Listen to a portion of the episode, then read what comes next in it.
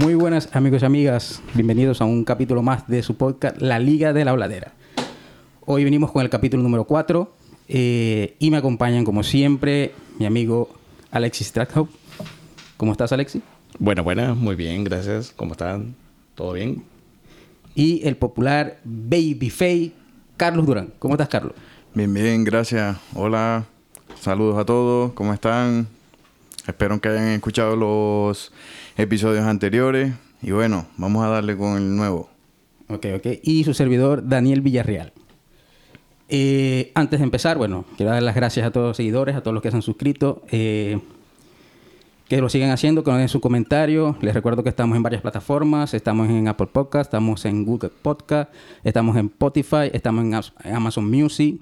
También estamos en las redes sociales de Twitter y Instagram. Nos puedes encontrar como La Liga de la Habladera. Y ahí también se pueden, nos pueden seguir, nos pueden comentar. Eh, vamos a estar subiendo algunas fotos en, en Instagram para que vean más o menos el set y las cosas. Hoy eh, les traigo una película de terror que para mí es una película que marcó esa tendencia. Es una de mis favoritas, para no decir la favorita. Es una película del 2004, tailandesa. Y bueno, eh, la sinopsis de la película eh, un grupo de amigos que se reúnen después de haberse graduado. Si no me equivoco, es en la boda de uno de ellos, donde comienzan a hablar de su experiencia, cómo les fue, qué están haciendo ahora. Eh, luego, de camino a casa, los dos protagonistas, este, que se llaman Tum y James en la, en la ficción, eh, atropellan a una, a una muchacha en la carretera. Quieren, se aparan en el momento. James quiere salir a auxiliarla, pero Tum no la deja y siguen su camino. Luego de eso, el remordimiento, obviamente, eh, regresan a la escena donde hubo el accidente, pero la, policía, la gente que estaba ahí, solamente le dijo, no, aquí lo que fue que un ebrio perdió el control y se y chocó contra el aviso que estaba aquí. Pero no había víctima, no había nada. Luego de eso, eh, como tú eres fotógrafo, eh, trabaja haciendo, eh, haciendo fotografía en graduaciones, en bodas, comienzan a aparecer una serie de manchas en sus fotografías y se dan cuenta que también hay como un espectro en la foto que es una silueta de una mujer. Y bueno, de ahí viene el, el desenlace que esas fotos esconden un pasado del grupo de muchachos que más adelante la vamos a ir, vamos a ir hablando de, de, de qué es lo que esconden, ¿no? Bueno, la película es tailandesa, como ya le había dicho, fue en el 2004. Se estrenó en el 2004 en muchos países. En Venezuela, que fue donde yo la vi, se estrenó dos años después, en el 2006, y en muchos otros países de habla hispana, ¿no? Este, tuvo una recaudación de 6 millones, casi 7 millones, y el presupuesto fue nada más y nada menos que de 125 mil dólares. O sea, yo creo que no le perdieron. No, la, la- se ve que la partió, la partió como tenía que hacerlo con presupuesto. creo que no le perdieron y muchos de ustedes obviamente ya han visto la película, saben de qué película estoy hablando. Eh, el título original es Shooter, pero en Latinoamérica se conoce como El Fotógrafo, todos nosotros la conocemos como El Fotógrafo.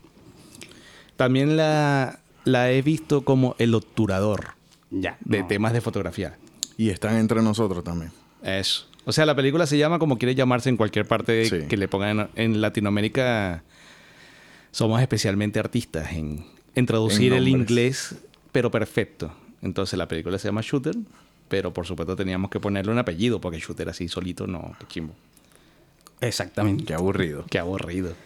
Bueno, los directores tienen un nombre bastante, Dale, destácate, Daniel, dale, dale. bastante raro porque son tailandeses, pero lo voy a intentar leer para que ustedes vean más o menos como... Google. cómo. Prueba tu Google tailandés.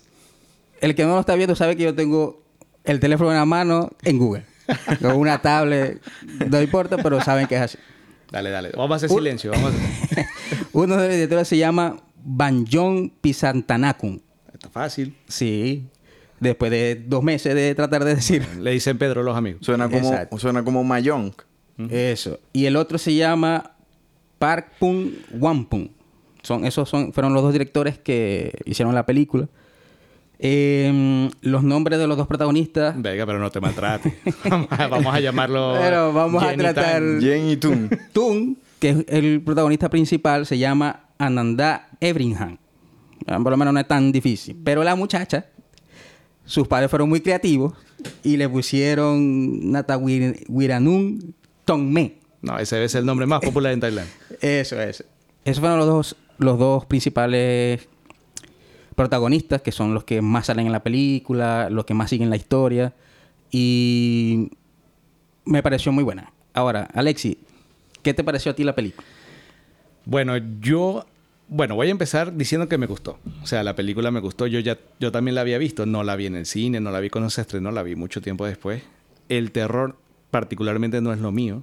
No es porque me dé miedo o algo así, sino porque me molesto. Las películas de terror a mí me molestan porque generalmente el terror en las películas es para mí de bajo presupuesto. Entonces lo que juegan es a gritarte de repente, a poner un plato que se cae, un vaso de, de aluminio que alguien tropieza, lo que sea. Entonces eso a mí me da ladilla, termino molesto y después paso un umbral donde me empiezo a reír porque me parece ridículo. Entonces no las disfruto realmente mucho. Pero esta en particular me parece que la hicieron muy bien. Lo que pasa es que ya del 2004 para acá ha rodado la vida. Entonces, para el momento, lo que pasa es que es difícil se te hace en el momento porque eh, muchas cosas pasarán de terror de Asia en ese momento. Pero me parece que la película, los directores, los guionistas, los actores, sólidos. Muy bien los carados hicieron su vaina. No es un terror que te paraliza, pero sí tiene unos- unas cuantas escenitas ahí laxantes. Eh, Carlos, ¿a ti qué te pareció la película? Bueno, yo esa película la vi en el cine. Cuando la vi, fue bastante perturbadora. O sea, fue o sea, no perturbadora, pero sí bastante inquietante. Para la edad que tenía en ese tiempo, yo tenía que como 14 años más o menos cuando la vi. Fue bastante... Dilo, dilo, dilo. Sí, cagante, dilo. Sí, fue cagante, Estaba, marico. bu- estaba buscando la palabra y no te salía. No. Sí, ve, en el momento en el cine, cuando yo la estaba viendo, que salían las escenas esas, por lo menos cuando la tipa se le sube encima al tipo en la cama, o cuando está bajando las escaleras, yo no hallaba de qué forma ponerme en la silla del cine. Eso, me estaba revolcando ahí en la silla. Claro, ya a estas alturas, como decís vos, que ya ha rodado bastante, ya uno ya a estas alturas de la vida lo ve de otra forma, pero... sí. También, también es cierto, y eso también me ha pasado a mí de primera mano, que ver una película de terror en el cine es 100% diferente que verla en tu casa. Obviamente, porque es que el audio, el audio ayuda muchísimo a No, una y- película de terror. Y, y la cagazón colectiva. Siempre hay alguien que grita por allá de más. Sí, o sea, también. el- el- la tensión colectiva de la gente que está en el cine contigo te va metiendo en el, en el, Bueno. en el modo. Cuando nosotros la vimos en el cine, nosotros fuimos un grupo de amigos, casi todos éramos menores de edad. Había uno, un primo mío, que un saludo por cierto a él, él está en, en Venezuela, que nosotros tuvimos que hacer ciertas cositas para que él pudiera entrar al cine porque él era el menor de todos y no cumplía con la edad necesaria para ver la película y se sentó al lado mío. Bueno, imagínate los dos retorciéndonos ahí en la silla cada vez que salen las escenas esas de... ¿Y tú? ¿Tú, Daniel, que tú fuiste el patrocinante de esto? Bueno, mira, eh, yo soy fanático del terror. 100%. A mí me dicen una película de terror, yo la veo así sea mala o buena, pero la veo. Pero todo terror. Todos Terror. los tipos de terror, lo que Eh, decir. bueno, no tanto todos los tipos de terror. me- el terror más que todo así, de estos de espectro, de terror de, por ejemplo, de exorcismo, de, vamos a decir, zombies que mm, no es terror como tal, sino bueno. Eh, yo cuando la vi, también la vi en el cine.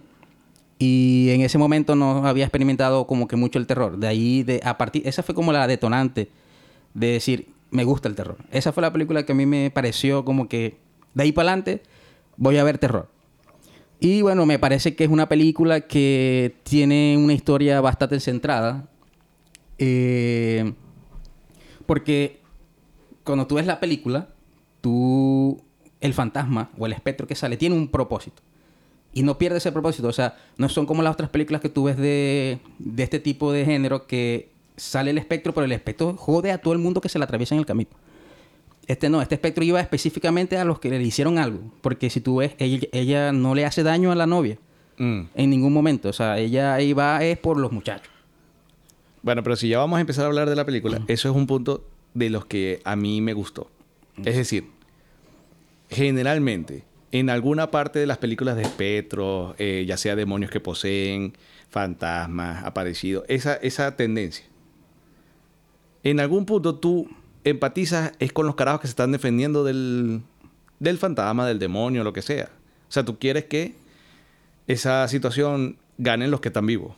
Porque los carajos están escapando porque, porque sí. Sí. Pero aquí yo empaticé con la coña. Eh, Todo el mundo es con la Pero, cosa. Pero es- es, que fue una hijo de puta lo que le pasó. Claro, pero eso es, eso es lo interesante. O sea, es lo que te digo. En casi todas las películas de terror de este tema, tú de alguna manera empatizas con los vivos.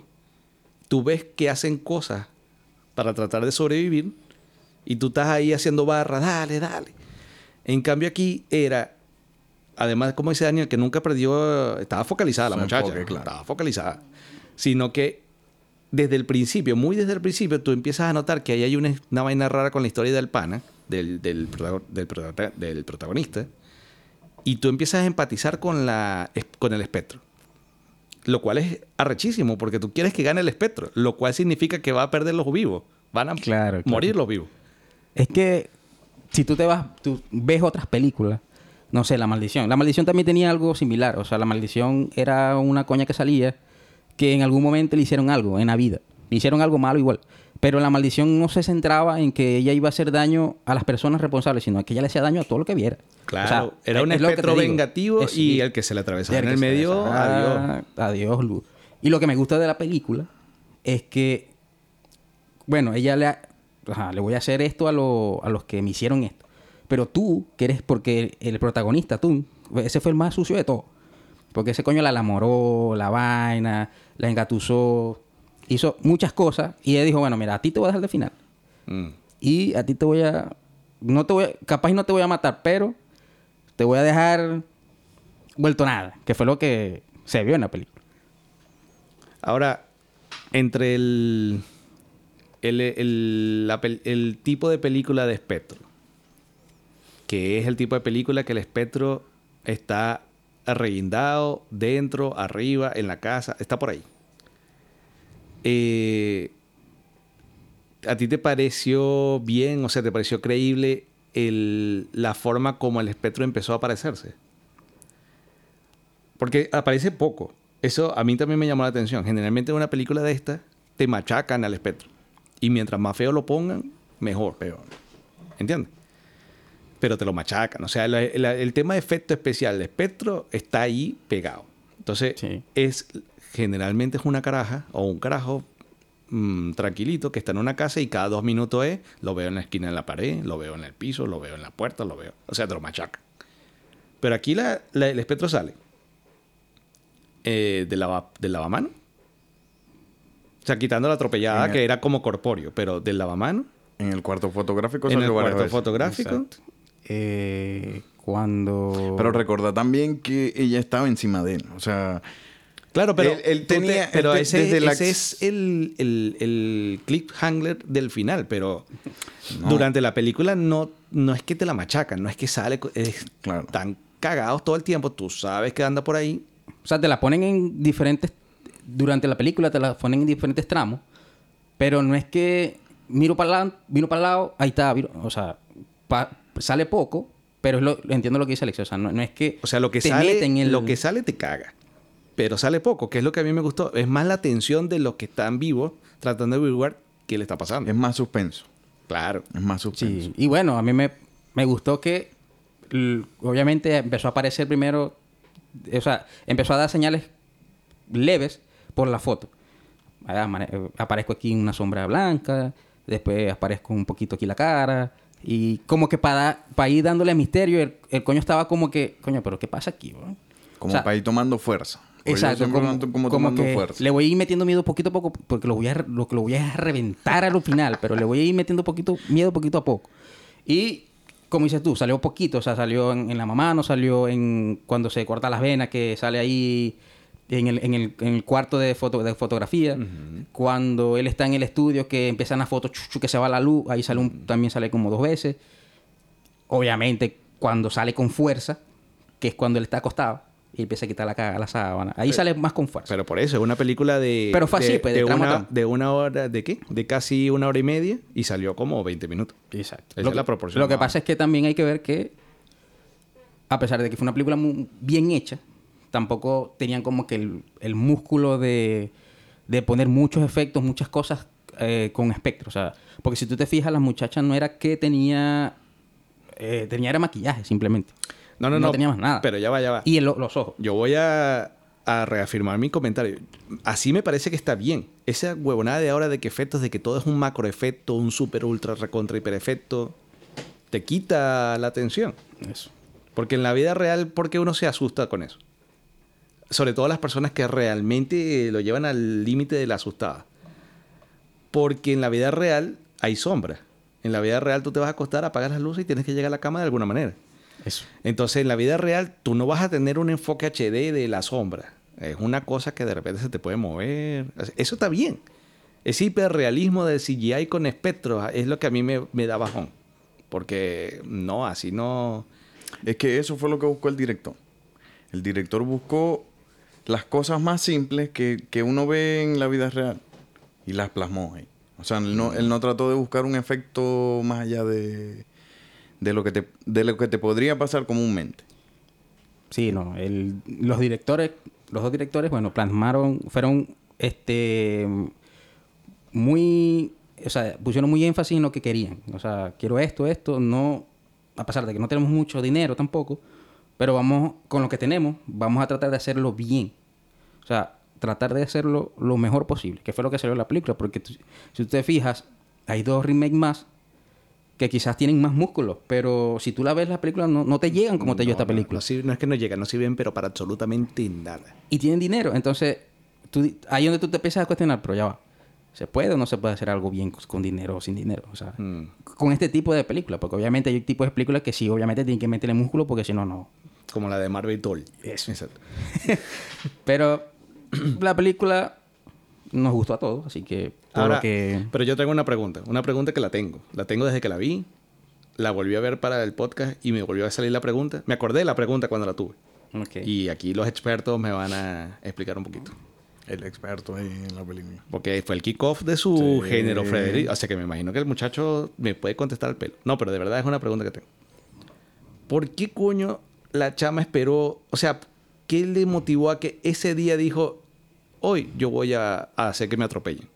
Porque de ahí empezó todo, pero, pero ¿por qué ese día? Pues la chama tenía muerto un coño ese tiempo. O sea, en realidad no dicen qué tiempo tenía muerta. Claro, cuando él la atropella, ella ya estaba muerta. O sea, Claro. Porque ella, obviamente, ella se quita la vida cuando en el cuando ellos están en la universidad, que la enamora, la tal, que ella se intenta suicidar, después no, no, no lo logran. Ella la interna tal, y estando internada es que ella se suicida porque se lanza de, Claro, de donde pero, estaba. pero ¿cuánto tiempo habrá pasado desde la atropellada Es hasta que que, fueron a la casa? Porque la- la- la- el cadáver estaba... No, no, eso fue inmediato. Ya ha ido a tierra. Claro, eso fue inmediato. Cuando, cuando él, él la atropella, ahí fue el inicio de que empezó a salir. Claro, pero eso siempre me llamó la atención. Así como que, porque yo enten- yo al principio entendí, ah, se, se suicidó y ahí mismo arranco a mi venganza post muerte. Pero no sentí que pasara tanto tiempo desde la atropellada hasta que fueron a la casa de la de Neitre. Y ya el cuerpo de Neitre ya había pasado por eso. La mamá la había tenido en la casa. Se había descompuesto. Se había secado. La señora no quería enterrar, eh, cremarlo. O sea, yo mínimo le doy dos años. Es que pasaron, pasó tiempo, o sea, de que ella se suicida a cuando empieza la película que están todos reunidos, ya ya había pasado años, porque ya allí se habían graduado de la universidad, o sea, ya ella tenía muerta años. Por en eso, ese momento. Porque ahora, o sea, eso no lo explicaron, pero No siempre me quedó la duda como que, bueno, No sé. hoy, hoy, hoy, hoy voy a empezar. No sé, capaz y los vio reunidos a todos en ese momento y dijo, bueno, este es el momento, están todos aquí. Puede ser, porque lo que yo entiendo es que cada, cada quien estaba como que regado. Sí. Y se reunieron fue porque se casó uno de los muchachos y todos se reunieron. El violador. El violador. violador principal fue el que se casa y, bueno, que no sé. ese es el primero que le da balín. Y los, los mató como ella se mató. Todos se mataron tirándose del piso. Toditos, todos los amigos de él se mataron así. Ahora, ¿por qué pasó tanto tiempo? Es lo que yo te puedo decir. Estaba esperando que todos estaban reunidos. O, no sé, el más allá tendrá no sé, mira, te moriste hoy, pero tenés que esperar dos años para ir a joderlos. No sé, no sé si tendrán algún... Hay, hay una cita, hay Eh, un- sí. hay- ¿cómo se llama? Hay quórum. Hay Sí. que pedir tiki, la vaina. Pero, eso sí no lo dicen, simplemente pasa el tiempo. Y ella empezó a aparecer, después de muerta, empezó a aparecer la primera vez cuando supuestamente la atropellan. Ahí fue donde ella empezó a aparecer. Ya de ahí, obviamente la muchacha, o sea, yo estoy con el espectro, no digo que no, pero la muchacha tenía un problema, güey. Estaba jodida psicológicamente y la mamá también. Sí, Pero o ya sea, psicológicamente, ¿por qué? O sea, tenían un pro- o sea, ella tenía un trastorno. O pues, sea, ella- yo creo que es que se juntaron dos vainas. Yo entiendo lo que dice. O sea, la chama era una chama tóxica, pero la violaron. Es como que... Es como que... Ella era como obsesiva. Bueno. Pero era callada, o sea, era, un- era la una chama, persona... la obviamente, chama era- se le, era- la chama se le fue el yoyo cuando Era- la cortaron. Era reprimida. Ella era reprimida. Porque en la universidad no trataba con nadie. Claro, por eso era una persona que no hablaba. Cuando o sea, él la no- enamoró, se convirtió en obsesiva por él. Claro. Pero el, el tema empieza cuando el carajo le corta. Que todavía no se la han violado, le cortó simplemente. La claro. chama de ahí, me voy a suicidar, me voy a cortar las venas, grito el, en la tailandesa. Es el, que grito, el eh, grito, eh, de la... Rico, es de, eso yo te dije, hay que ver la... La, eh, la... la, escena donde ella está, porque el chamo le corta en el cuarto oscuro. Sí. Que un cuarto oscuro tiene una luz roja para el que no sepa, o al que no vio la película. Y ahí le corta tan, tum, ¿cómo es la? Tum, tum, tum. tum, le corta a Nate.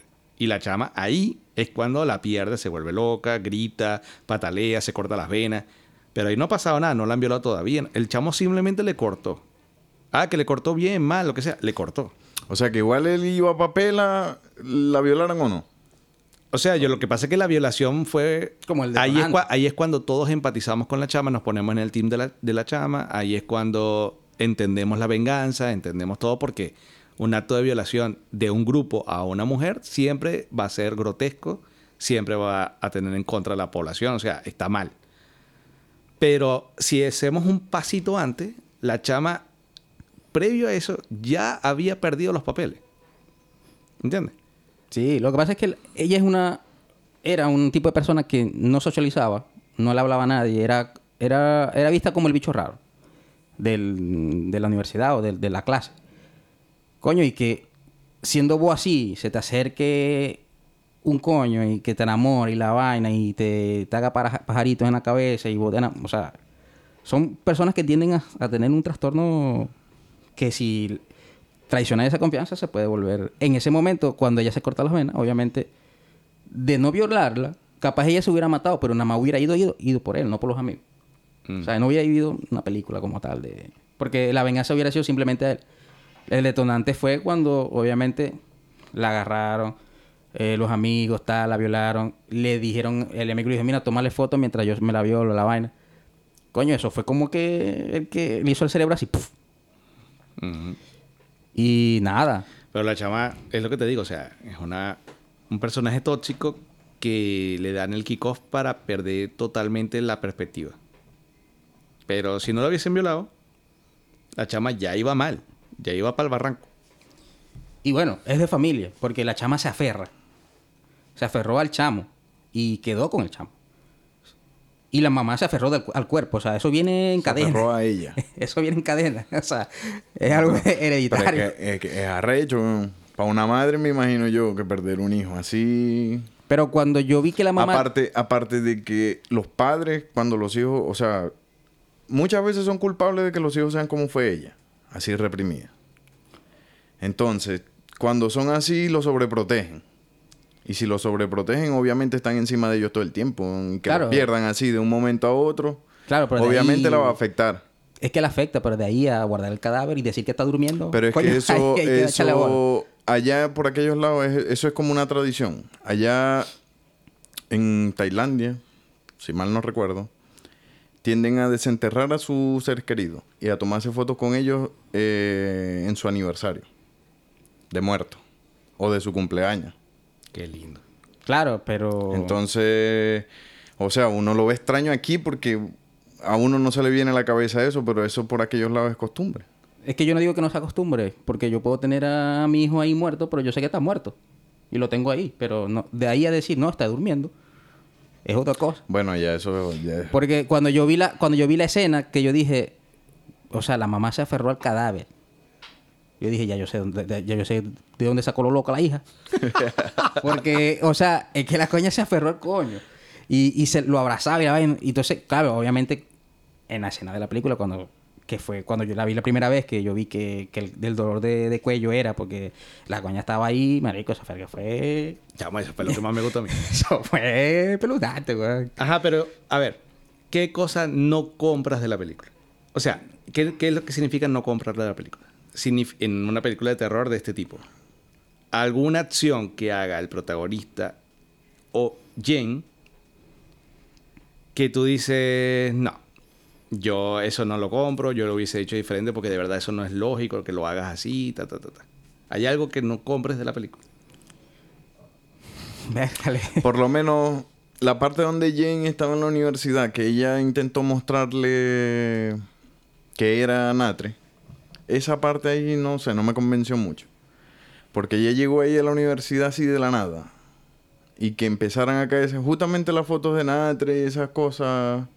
No sé, me pareció muy, muy extraño, pues. Es como, el, ma- el McGuffin de, de la película. O sea, tiene que pasar eso simplemente para que la vaina Para que, para que, claro, para darle como el hilo de que pasó lo que pasó con Tun y Natre. Eso, pero, o sea, yo lo vi, yo lo vi, capaz volviste así, pero yo lo vi como que si ella, el espectro, le estuviera, este, avisando a ella, O sea, señalando, claro. señalando, mira, ponte a investigar. No te puedo decir cómo, pero te voy dando pistas. Ponte a investigar porque hay un pasado. Tu novio tiene un pasado. Mm. No te quiere decir, pero tiene un pasado. Bueno, puede ser. Yo no compré fue la parte de del de ir al negocio de amarillista de fotos donde las estaban retocando, que eso me, me también me llamó la atención más allá de la película fue porque esa es la realidad. El, el periódico amarillista que siempre tiene una foto de un fantasma. Bueno, ya no hay periódicos amarillistas, hay Instagram, donde hay cuentas de solo fotos de espectros y la vaina y solo tienen 10 mil millones de seguidores. Pero eso me desencajó un poco porque entendí. Entendí que era simplemente hacer que la trama avance para explicar por qué salía blanca la foto. Pero si tú quitas todo eso, ¿y qué pasa? Jen igual ve las fotos de, de la graduación. Igual aparentemente se le prendería el foco de que todas las manchas blancas están en la misma oficina que yo cuando lo vi. A mí eso me pasó por encima. A mí no se me prendió ese foco. Ella, porque no, lo, lo interesante es que no te explican en la película, hacen acciones en la película. No es como estamos acostumbrados en Hollywood que los caras tienen que hablar en voz alta. Eso. Ella está viendo la foto y haría lo que haría una persona normal, pensar internamente y hacer una acción. Entonces la acción fue ver la foto y ir a la universidad al salón. Y ahí tú dices, ah, es que la caraja dedujo que todas las manchas coincidían en la ventana de esta... Pero al principio, Claro. eso me pasó bien por encima. Pero ir o no ir al negocio de fotografía no aportó que Jen fuera al, al salón.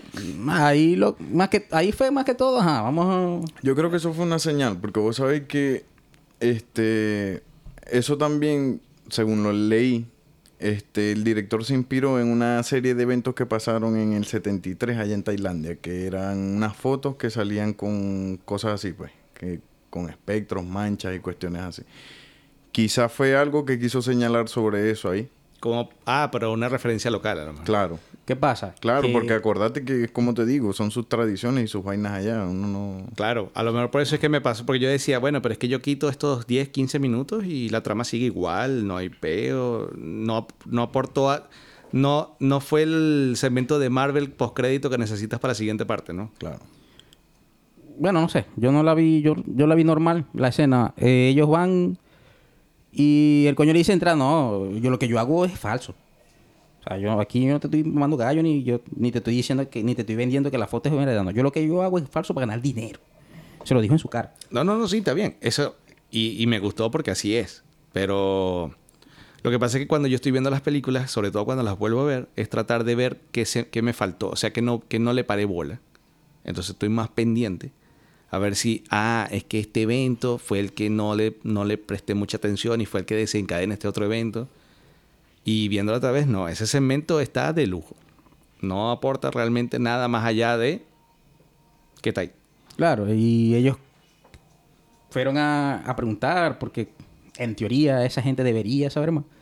Y el coño le dijo, bueno, porque ellos le dicen, o sea, que todas las fotos donde aparezca un espectro son falsas. Le dijo él, no necesariamente, no he dicho eso. Mm. Que fue cuando él le mostró la foto que él tomó. Claro, pero era, la Era ciencia, la ciencia que, que ahí sí enlaza con el poste. La vaina es que las Polaroid, que yo le digo así por la marca, pero no sé cómo se llaman, las instantáneas, No se alteran. no sé, en teoría, entiendo, no se pueden alterar porque es una impresión en vivo. Por eso. Es lo que él le dijo. Y porque el coño dijo, ¿y cómo sé que esa es real? Le dijo, bueno, porque la instantánea, ¿cómo coño la vas a, la vas a alterar? O sea, si tú sacas ahorita una foto y sale y sale la mancha, o sea, no, no, yo no la he alterado. Es que en parte eso también tiene que ver con la cuestión de cuando Jane fue a la universidad. Netre le empezó a, a mostrar. Porque ella tenía ahí una cámara instantánea y empezó a tomar fotos a ver dónde la veía hasta que la vio. Hasta que la vio. Por eso, porque más allá de que la vio, es lo que todos concordamos de que la- el, el espectro no le quería hacer nada, nada a ella, sino que simplemente le estaba dando como pista. Mira, en la vaina, no, no te puedo hablar, pero te voy a aparecer en la foto, voy a hacer que se, que se caiga la foto, que se rompa la foto, para que vaya dando cabo. Y bueno, ahí poco a poco fue que ella empezó a... Y cuando reveló las otras fotos, que es cuando está con él en el sofá, que, que le hace así a la foto, que la va pasando, que ve que el fantasma va y se para y va a donde está el estante, es donde ella empieza a buscar y es conseguir la foto, esas locas que... ¿Cuántas personas habrán salido de la película? No digo inmediatamente, pero ponte tu siguiente año, que todavía había cámara, a ver fotos. No, chamo, pero ¿Y es que ¿Cuántas esa vaina- personas Es que por mal, re- por Es mal revelado, por ma- de verdad por mala leche? Y tiene una man- no joda, y tiene una mancha blanca que- cerca tuyo. es que eso A fue un boom. Y esa pelota. verga fue- es arrecho porque en ese tiempo, vos sabés que antes enviaban muchos correos basura a, a- a los correos de uno, a los hotmail de uno, de cualquier cosa. Te enviaban fotos, diapositivas y cuestiones así. Yo me acuerdo una vez que me enviaron uno y al final salía una tipa así como en un bosque y atrás salía un... Chamo, yo sí le tenía miedo a esa vaina. A esa hijo de puta foto. Es que... Es que era, era, o sea, vos la ves, imagínate, yo que me la mantenía viendo esas vainas de noche, solo, y en, el, en la última habitación, porque yo, mi, mi- en mi casa yo dormí en el último cuarto. Entonces, imagínate ver eso. Y, y aparte que le- le- les agregaban los sonidos, los gritos y la vaina esa de repente.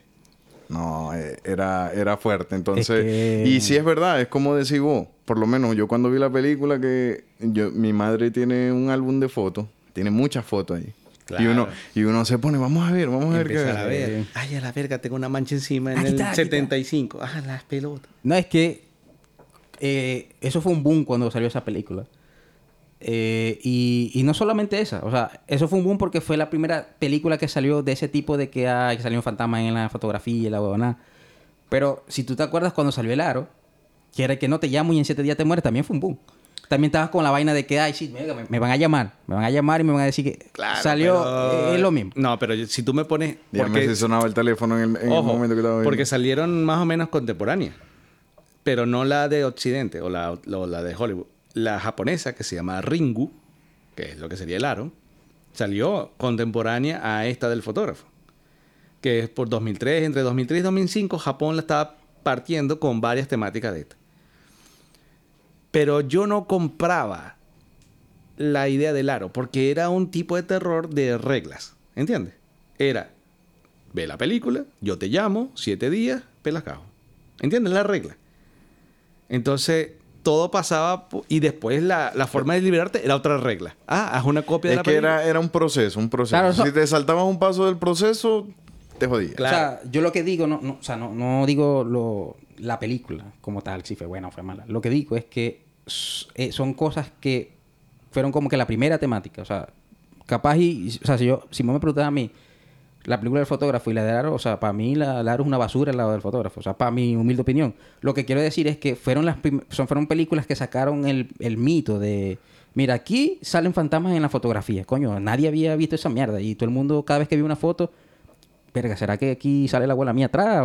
Claro, es que eso es lo que te digo. De esta, lo que me, super- lo que me pareció súper interesante fue que no había manera de que tú controlaras si tenías, entre comillas, un espectro no cerca.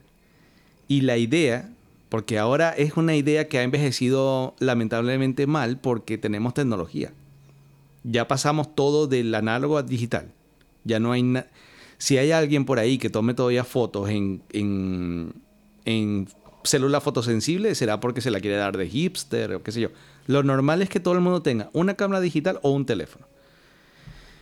Ya no hay esa acción de revelado, de averiguarte tarde. Tú tomas una foto y inmediatamente ves la foto. Y lo que sale ahí Claro. sale ahí. Y lo que sale ahí sale. Entonces, y- Anteriormente no, tenías que esperar a que... Claro, y siempre estaba la duda. Porque esa es la ciencia de la película esta. La, la- la primera de cambio con, con Toon era... ¿Fui yo el que la cagué tomando la foto? ¿Es la cámara que está mala o hay algo más? Siempre estaban esas tres. En cambio ahorita no. Y ahora que de paso los teléfonos con inteligencia artificial te editan la foto antes de mostrártela en, en nanosegundos, yo me imagino el teléfono diciendo, hay un espectro, lo borro. claro, lo que pasa es que anteriormente se prestaba más para que tú pudieras decir, no, eso lo pusieron ahí. Claro, pero no había regla. Era, si, cuando tú tenías una cámara analógica o una cámara fotosensible que tenían los 12, 24, 36 famosos rollos, eh, posibilidades de fotos, que tenías que decidir, no joda, casi que voy a tomar esta foto. Y era un compromiso, una decisión, porque era un número menos a ese carrete. Y que tuvieras cuando revelaras que tenías una mancha después de salir de esa película, eso era adiós. O sea, empezabas a hacer testamento, empezabas a saludar a los amigos y empezabas a, a- a- vivir en paz. Porque sabías que no te podías quitar el espectro. Porque lo que te quedó la película también es que si el espectro no se quiere ir, hermano, no se va a ir. No, que le voy a, le voy a poner cuatro velones, le voy a No, poner no. cuatro tabacos, no. ese- Lo cremaron, hicieron todo el cuento con los budistas, hicieron todo el baile de vamos a quitarle el, espi-". el espíritu. Dijo, no, yo no me voy. Aquí estoy cómodo. Y eh, vamos para adelante. Algo que quisieras haber visto en la película. Eh, no, yo, o sea, imagínate si me pongo a... Yo, yo, o sea, yo pienso que la película lo que mostró es suficiente. Yo- o sea, yo te, te hago la pregunta porque a mí me hubiese gustado ver, aunque sea mínimo, el terror que tuvo que haberle ocasionado a los amigos para que se suicidaran. Ah, bueno, sí. Lo que pasa es que ahí... Eso, yo también iba a decir lo mismo. Claro. Claro. O sea, se vio momentáneamente en uno. no, no se vio nada. No. No, se vio nada, pero sí se, se vio... O sea, se vio el momento cuando se fue a suicidar, que le pusieron la cara y él estaba aterrado en ese momento y se tiró. Pero más nada. Bueno, sí. Yo creo que sí... O sea, la historia obviamente iba eh, con, girando en torno a Toon. Jane era simplemente porque estaba con él. Pero, claro, los demás es lo solamente que pasa una es que eran anécdota. muchos. Eran muchos también. Entonces, la película se hubiera tornado un poquito más larga, bastante larga. Pero, Una escena. o sea, claro, algo, algo mínimo, por lo menos de uno. De uno y ya uno se podía más o menos imaginar lo que le pasaba a los demás. Pero Es que... eso me hubiese gustado verlo. Por lo menos yo, a mí como tal, no normal. Porque todos se mataron de la misma manera. Y asumo que a todos los entormentó de la misma manera. Y bueno, ajá. Capaz los directores dijeron, no, no hace falta como que plasmarlo como tal porque es lo mismo que le está pasando a este chamo. Simplemente a este lo está pasando de una manera diferente porque el, el respeto tiene más rencor hacia él. No tanto a sus amigos, sino hacia él por lo que él le hizo y, la, y cómo la traicionó. Ahora bien, tengo una pregunta. ¿Qué fue lo que te gustó a ti de la película? ¿Qué escena te gustó más a ti de la película? Alex. La escena que a mí más me gustó de la película fue eh, la escena donde tú al final bota la cámara Polaroid al suelo, frustrado. Obviamente toma la foto. Obviamente apuntándolo a él. Y es en ese momento, es el primer de los únicos dos momentos donde se ve que es que todo el tiempo la caraja estaba en los hombros y te hacen el flashback para atrás para que tú te des cuenta de que te lo habían dicho. Entonces te muestran que le duele lo- el cuello desde el choque. Te muestran la cara de la enfermera cuando lo pesó, que pesaba el doble. Te muestran que no tiene nada. Como el recuerdo de lo que... Claro, pero, en- pero, en- pero un- no es un flashback lento, es en cámara rápida. taca, taca, taca, taca, y ahí tú caes en cuenta de que ese compadre la ha tenido montada encima toda la vida. Claro, porque eso te lo pasan antes de mostrarte la foto. Claro. Entonces tú ya ahí dices, venga, no. Ahí, ahí- ya la, la- la tiene arriba, o sea, está, la tiene montada caballito, como sea, pero, pero ya tú llegabas a esa conclusión. Claro, y después enlazas la vaina y tú dices, ah, y además que es una buena metáfora. Enlazas de que él la llevaba así cuando eran novios. Y en la metáfora obvia, evidente, eh, todo lo que hagas queda sobre tus hombros. ¿no? Eso. Carlos, ¿qué te gustó a ti de la película? Yo coincido con esa, pero aparte la escena de terror que más me inquietó fue cuando vos sabés que él se le sube y él sale corriendo de la habitación donde está y empieza a, como a bajar las escaleras, pero siempre sigue en el mismo piso, que es el piso 4, eso me intrigó, no supe nunca por qué el 4, porque él bajó un piso. No, o sea, no. No, yo creo o que- sea, ellos estaban hospedados en el 4. Estaban en el 4. Lo que Ellos estaba estaban en haciendo era un bucle ahí. Lo que cuatro, pasa es cuatro, que, bueno, como dice ahí, estuve leyendo, es que, y viendo otras cosas por ahí, el, el espectro también podía ser, también te podía alterar la, la realidad. O sea, él estaba bajando, pero estaba ahí mismo siempre. Ya. Bueno, después él sale, ¿verdad? Y empieza a bajar las escaleras del costado del edificio. Cuando la tipa sale así caminando por las escaleras boca abajo, cabeza abajo, persiguiéndole esa, esa escena. eh. Bueno, que en estos días que la estábamos viendo también empezamos nosotros, verga. Sí. o sea, a mí particularmente también me gustó, obviamente, tu escena, la que tú dijiste, porque fue como que esa fue cuando quedamos en el cine todo con la jeta abierta. Sí, claro. La, literal, literal. Porque, bueno, otra cosa que nos dijimos fue que cuando tú estás en el cine, primero, el, el audio ayuda mucho. Te cagas mucho con el audio. Pero también te cagas, te cagas doble, porque te cagas con el audio y te cagas con la, con la reacción del que tenía al lado. El que está al lado te caga también, como Margo ayer. Entonces te cagáis dos veces. Pero me quedo con esa. Y a mí particularmente me quedo cuando van en el carro que ella se la asoma así por la, por la puerta. Y cuando hace así que no la ve, que viene así, la tiene en el frente de- del carro. Así, pero fea, horrible. Me quedo con esas Ah, dos escenas. Esa lo que pasa es que esa yo, cuando la vi, inclusive la primera vez, yo dije, cuando la vi que empezó a acelerar, dije, bueno, aquí la tendencia del cine es, la veo de lado, mm, la dejo de ver, veo para atrás, la veo, me cago, siempre acelerando, y está al frente y choco. O sea, es como la, Es predecible. la escena común. Sí, pero siempre ha sido así. O sea, yo creo que en todas las películas ha sido... Claro, pero cuando yo veo una escena que yo, en cuanto empieza, yo digo, bueno, va a pasar A, después B, después C, me la calo, pero no la disfruto particularmente porque ya sé, cuando haces una letra que no esperaba, ahí es donde me entusiasmo. Yo no esperaba el final. Yo no esperaba. Cuando la cremaron, yo dije, verga. Esto va a ser, ay, bueno, ya Claro, quedamos tú- todos contentos y está cremada. Cuando la novia, Jean, Jean, encuentra la foto y ve que es que la violaron, yo dije, bueno, va a ser la cachetada que le dio, va a ser el corte que pasó, y, y ahí me van a mostrar a que Natre no se fue, pero me la van a mostrar simplemente en, en un espejo. O sea, me la van a mostrar y corte. Entonces, el final, con lo que digo de la foto, de que el carajo igual se lanza por el, por el, por el piso, o sea, se, se trata de suicidar, como pasaron con los demás. Para mala leche no lo logra, queda estullido. Y cuando lo va a visitar la, la exnovia, solamente como me imagino, como bueno, para ver cómo estás.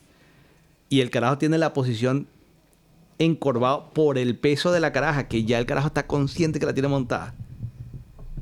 Ese, ese, eso no me lo esperaba. Eso fue algo nuevo. Yo dije, no, esa, ahí se la comieron. Ese fue el, fi- el final perfecto. Bueno, no sé, yo creo que capaz ahorita uno, si, si, si, si tú le, o sea, voy a la película, porque pone, po- ponte que tú la veas ahorita, primera vez, y sí puedes atar esos cabos, porque has visto muchas otras películas. Pero en ese tiempo, en, eso, en ese año, cuando tuviste la película, cuando yo la vi, yo no me esperaba esa vaina. O sea, yo no me esperaba de que chamo iba a estar mirando así y de repente se le iba a salir de aquí. Porque no tenía ese, no tenía, ese- Ah, ¿cómo se llama? Ese- No venía de ver películas así. Exacto. No, yo sí, yo sí lo tenía, yo sí Bueno, lo tenía presente. Tenemos que, tenemos que decir que nos lleva como 35 años cada uno y obviamente, ¿no? Pero yo la vi cuando tenía como 16 años y no había como que muchas películas de terror o que yo había visto que me hiciera decir, mira, esto es predecible. En ese momento no. Ahora, si yo la veo ahorita, así, sea la primera vez, yo sé que yo sé que es predecible. La veo aquí, yo sé que en cualquier momento se nos aparece de frente. Lastimosamente, he de decir, es mi opinión. Como dije antes, no ha envejecido fácil. No porque no sea buena. No porque no, no te cague igual. Pero yo creo que te, eh, si ahorita la vieran las nuevas generaciones, estoy hablando de dos o tres generaciones para abajo, tendría una desconexión que no teníamos, no tuvimos nosotros, porque para ellos la idea de una foto y que se revele la vaina, no tienen ni la más puta idea de que estamos hablando. Sí, lo, lo, lo ven como que muy antaño. No, muy no, no es que y- eso, sino que, ajá, tú revelas la foto y está manchada y los carajos se van a quedar en blanco ahí. Eso está bien, está mal. Eso O sea, no, pasaba. sa- no saben el porqué de eso. no tienen contexto de lo que pasa, que es lo que te digo que envejeció complicada, envejeció mal, pero no porque la hayan hecho mal, sino por la tecnología. La tecnología avanzó muy rápido y ahorita todo es teléfono y, y los carajos no, no les daría tanto impacto ver que un negativo de una foto quedó con una mancha. Porque no pueden, simplemente. Es como que una película de terror que esté basada en El Aro, la primera que salió, la primera primera, era el teléfono fijo, hermano. y tú le dices, no, yo tuve que pararme a ir hasta el lugar donde estaba el teléfono. Y cuando contesté me dijo algo, ya ahí lo perdiste. Y dice, bueno, pero pon el teléfono en Bluetooth, quítale el... Pon en modo avión para que no te llame. O sea, ese concepto del teléfono se van perdiendo. Entonces, claro, envejeció complicada y no hay, no conectan. Nosotros conectamos. Capaz que esta una generación después conectan todavía, pero ya se va perdiendo. Entonces, a mí me late. Voy a dejar esto grabado aquí. Que más temprano que tarde van a hacer un remake. Con, con Y va a ser, digital, y va a ser una verga que no sé cómo lo van a hacer con la foto digital. Y, te- y será una mierda. Y nos acordaremos de este episodio. Lo voy a dejar marcado. Lo que pasa es que hacerlo, obviamente la van a cagar. Porque Y que coste que hicieron un remake en el 2008 con, con platica. Actorcitos de mierda, pero con platica en Hollywood. Que es un- una basura de película de terror. es que cuando tú haces una película ahorita, en ese tiempo porque se prestaba de que había unas fotos que se toman y después se revelan y tal. Pero ahorita no las puedes hacer con esa, con esa temática porque a menos que la hagas con esa misma temática de que, verga, no sé, en este siglo ahorita, en este año, ponerla de que son fotos que se tengan que revelar, que no tiene sentido, o ponerlas con fotos de cámaras o teléfonos que automáticamente te va a decir lo que hay y no y se va a perder ese track de investigación que hicieron en la película de que mira será verdad será mentira vamos a ver porque esto se reveló y capaz y donde la revelaron pasó algo la máquina estaba mala el lente de no sé qué ya eso se va a perder entonces coño para hacer un remake de esa película tienes que para no cagarla tienes que saberla hacer darle un contexto diferente que coño que cambie la perspectiva de la gente pero si la haces así como tal no yo no lo he sentido. Entonces, aprovechando, quiero Ya va, decirles... pero ya va, ya va, Hagamos eso da- dando un chance. Vamos a hablar unos minutos, aunque sea unos minutos, por no dejar, de la del 2008. Ah, bueno, Pero yo ya dije que era una basura, pero solo por, por hacer doble check. te voy a ser ¿A sincero. alguien le pareció que tenía algo rescatable? Yo te voy a ser sincero. Yo nada más he visto la del 2004. No he visto ninguna de las otras dos. Yo también. Yo no he visto Así que no te puedo decir. Ah, bueno, entonces confíen en mí, es una mierda. No la vean. Definitivamente no. No para adelante. Y sobre el remake de esto, pa- porque hablándolo me quedé pensando en aquí pegado. Sabes que ahora tienes los filtros. Tipo Instagram, ta, ta, ta. Y hay filtros que te capturan la cara. O sea, la inteligencia del teléfono te enfoca para poderte poner el filtro encima de la cara. ¿No han visto los videos donde las caras están grabando y se pone otra cara al lado y te Sí. pone 200 años? Sí, sí, que ahorita hay... o sea, hace- hacer una película de este, de este tipo, como, como está la tecnología ahorita, que puedes hacer de que estés tú, estás estás tú solo en la foto, pero puedes meter a 10 más, porque hay muchos filtros y muchas vainas que puedes hacer. O sea, es, es- una, es una pérdida de tiempo. O sea, lo que está tiene que dejarlo como está. O sea, no... Porque no, no, no va a concordar. O sea, tendrías que tener otra trama diferente, no sé... Porque, bueno... Bueno, yo voy a cerrar mi, mi intervención para que ustedes se despidan y digan lo que tengan que decir. Este, mm, yo solo voy a decir que recomiendo que vean la película, pero viéndola de verdad. no mariqueado. Es decir, no viéndola a las 10 de la mañana. Metiéndose en la película. Claro, no viéndola a las 10 de la mañana con todas las, con todas las ventanas abiertas, los pajaritos cantando y, y- y viendo medio teléfono y viendo medio película. No, no, no. Esto hay que verlo con propiedad. Una vaina de noche, solo, con las luces apagadas. Tomándose selfie. Que entren en ambiente. Que entre- puedes verlo con amigos, con- pero que, que esté condicionado al momento. Esa vaina de ver estas películas. Ay, sí, yo la vi. ¿Y a qué hora la viste? No, la vi a las 10 de la mañana y cada vez que se ve una escena medio medio veía para el lado. No, eso no la viste, weón. Así no se ve una película de este tipo. Hay que decirle eso a Marco. Eh, obviamente yo recomiendo la película, fui, fui el que la traje, así que yo sé que muchos de las, muchas de las personas ya la han visto, porque es una película de culto, no es una película que, que salió ahorita o, o es una película que está catalogada mal, está catalogada como una de las películas o una de las mejores películas de terror. Es la segunda mejor película de terror en Tailandia. De Y en el mundo es conocido. Así que bueno, y aprovecho la oportunidad para decirles que nos sigan, que nos, que nos sigan en, la- en las redes sociales, en Instagram, en Twitter, que estamos como La Liga de la Bladera, nos pueden seguir, ten- eh, dejarnos su comentario. Y también estamos en diferentes plataformas, estamos en Spotify, estamos en Amazon Music, estamos en Google Podcast, ahí nos pueden seguir, dejar su comentario, a ver qué les pareció la película. También nos pueden sugerir si ustedes quieren que hablemos de alguna película, bien sea anime, este, de terror, eh, comedia, romance, lo que ustedes quieran, nos pueden comentar ahí. Nosotros con mucho gusto hablaremos de la película. También nos pueden hacer críticas constructivas o nos pueden destruir, como ustedes quieran. O sea, pero están los medios y bueno, para que por favor sería bastante placentero para nosotros tener su opinión. Y bueno, Carlos, no sé, ¿qué tú quieres decir? Eh, preguntarles. Opa. ¿Qué no les gustó de la película? ¿Qué no me gustó de la película? Oye, si supieras que yo debería tener que joder respuesta porque es una película de terror. Ya dije que no, no, no pico mucho ahí. Pero de verdad me pareció que la estuvo muy sólida, bien hecha. En la película del 2004 no tengo ningún pero realmente. El director hizo magia con el presupuesto que tenía, los actores actuaron tranquilos, transmiten la cagazón, los actores, cosa que no hicieron los de Hollywood. Eh, todo estuvo pausadamente ordenado para que te fuera metiendo en la trama. O sea, yo no tengo ninguna objeción, lo cual es bastante raro y tengo que revisarme a ver qué pasó. ¿Y vos, Daniel? O sea, es algo personal mío. Tampoco es que es algo que hace, hace que la Es película... que obviamente todas estas opiniones son personales. En- No podemos imponer porque siempre hay... Claro, pero lo que digo es que capaz no lo tomen los demás o ustedes, capaz no lo tomen como algo de que está mal. Pero a mí particularmente, a mí no me gustó mucho este cómo pusieron al protagonista. Lo pusieron muy, muy mamagüevo. O sea, era como que, mira, marico, toma la foto y ya, y el coño, bueno, yo te hago caso a ti, marico. Te la están violando, sí, bueno, yo le voy a tomar la foto. Pero, voy, a Ah, quitar, pero voy a quitar la cara. O sea, lo pusieron muy mamagüevo. O sea, como que un coño que...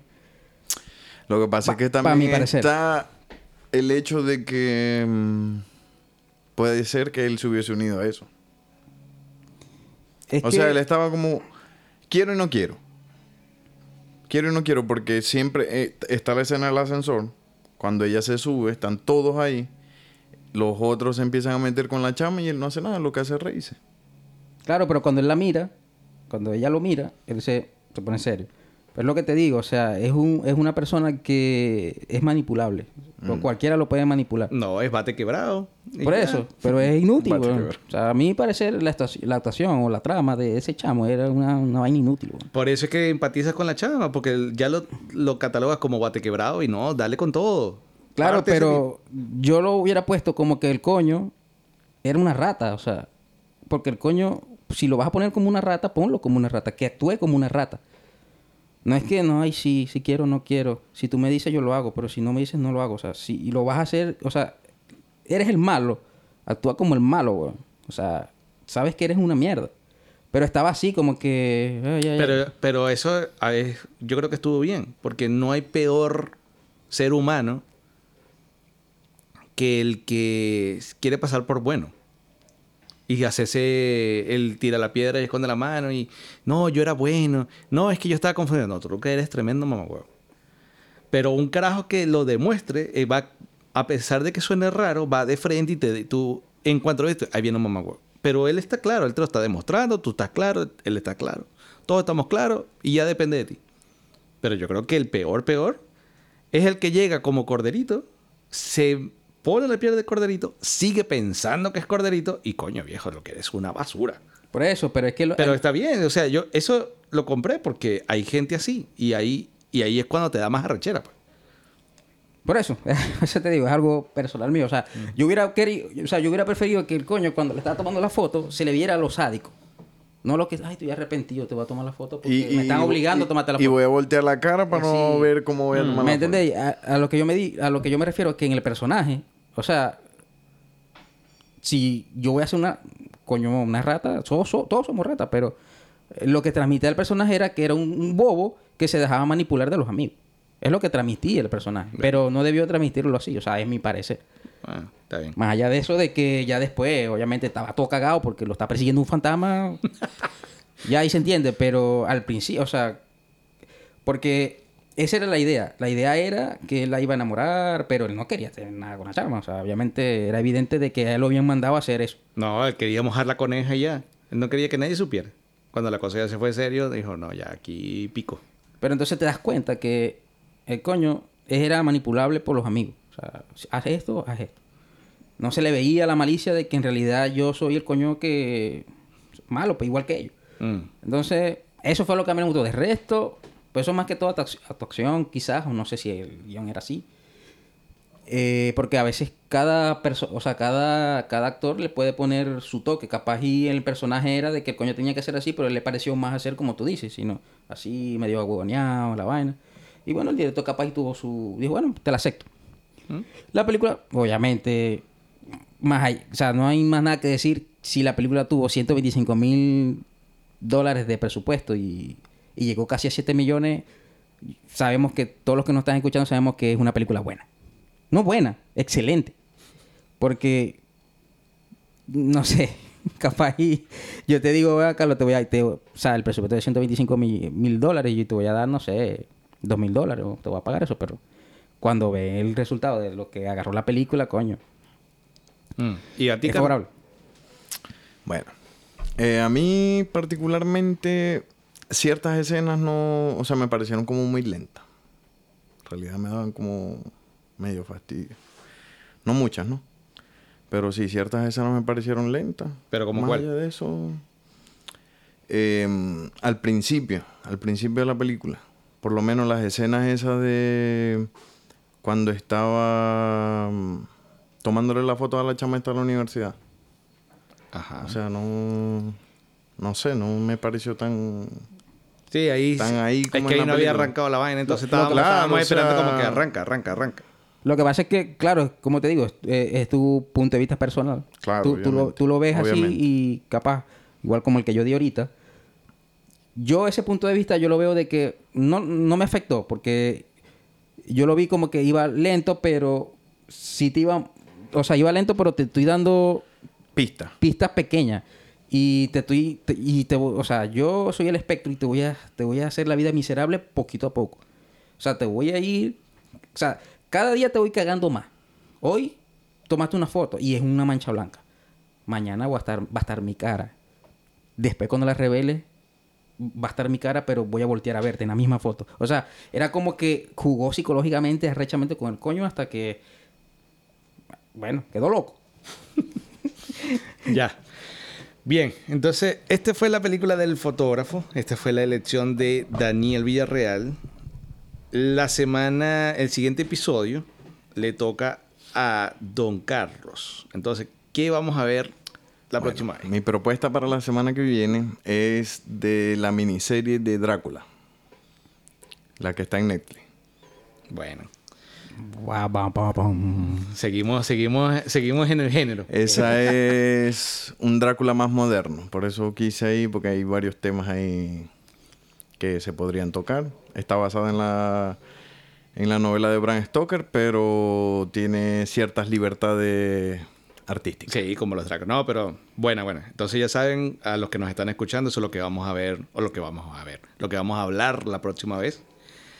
Desde mi punto de vista, y por eso lo estamos haciendo, lo estamos anunciando, es para que eh, se metan en el mood del podcast. Si no la han visto, véanla, son pocos episodios. Y así, cuando nosotros vengamos a hablar, pueden empezar a hacer match o con ideas o ir en contra. Y ahí es donde yo personalmente también les pido, a título de favor, que nos comenten. En los comentarios no es solamente decirnos, no, me gustó el podcast o no me gustó, no. A lo mejor están en contra de alguna opinión de las que dimos acá. A lo mejor nos faltó decir algo que ustedes consideran que era crucial. O, bueno, en efecto, a lo mejor están de acuerdo. Esos son los comentarios más interesantes, porque eso es lo que saca que podamos a lo mejor eh, hacer un poquito de, de revisitado de una película que tuvo muchos comentarios, porque a lo mejor nos quedó algo por fuera. Pero ahí es donde está la sustancia, porque somos mentes independientes y hay muchas opiniones. Y esto, como dice Carlos y como dice Daniel, son enteramente nuestras opiniones. No significa que tenemos la varita de la verdad, ni que es así cerrado. Estas son simplemente opiniones y como opiniones todos ustedes también tienen la posibilidad de opinar. Así que coméntenos, vean la miniserie, este, que es bien interesante. Y bueno, así nos espero que nos, nos apoyen y nos acompañen en nuestro próximo episodio. Bueno, y así nos despedimos. Le damos gracias por escucharnos. Y bueno, nos vemos la semana que viene. Eh, sí, bueno, muchas gracias a todos, muchas gracias a los escuchas. Eh, este fue el episodio 4. Eh, le vuelvo a repetir, nos pueden seguir en nuestras redes sociales, Twitter y Instagram como la Liga de la Bladera. Nos pueden seguir, comentar también, cualquier cosa que ustedes deseen. También estamos, obviamente, en Google Podcast y Spotify y en otras plataformas que ya habíamos comentado aquí.